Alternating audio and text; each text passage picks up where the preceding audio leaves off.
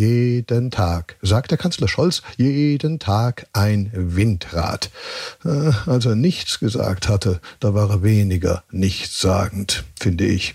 Aber vielleicht ist er ja zuständig für die Produktion der vielen heißen Luft. Na dann gut, Scholz, atme ein und atme aus. Gut für die Balance hier unten. Gut, äh, für die Ballons da oben, da konnte Scholz nichts für. Die sind ja jetzt auch äh, aufgeflogen. Und einer, wenigstens einer, der ist, also der äh, sieht ganz schön heruntergekommen aus. Am Boden ist auch die Post. Streik. Naja, die Post hatte schon immer mehr Glück als Versand. Aber ja, die Wortspiele werden flach. Denn paar Mal werden wir noch wach. Es droht die närrische Zeit. Leute, seid ihr bereit? Und wer macht alles schlimmer dann? Marie-Agnes Strack-Zimmermann.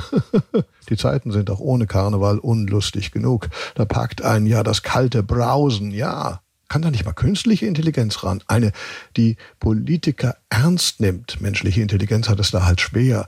Und die könnte dann netter dichten. Sowas hier. Quäle nie ein Tier zum Scherz, denn es fühlt wie Friedrich Merz. Äh, nee, auch nicht. Da denkt jeder, Tierquälerei wäre schon ganz okay. Nee, nee, nee, nee. Ach, der stolze Friedrich Merz. Also schnell vom Gockel zum Hahn. Den Flughafen Hahn will ja zum Glück kein Chinese kaufen. Erstens brauchen Ballons keine Landebahn. Außerdem ernst beiseite. Zum Glück will ja nur ein Russe Hahn kaufen und das ist mir Wurst egal. Oder auf Russisch Borscht egal.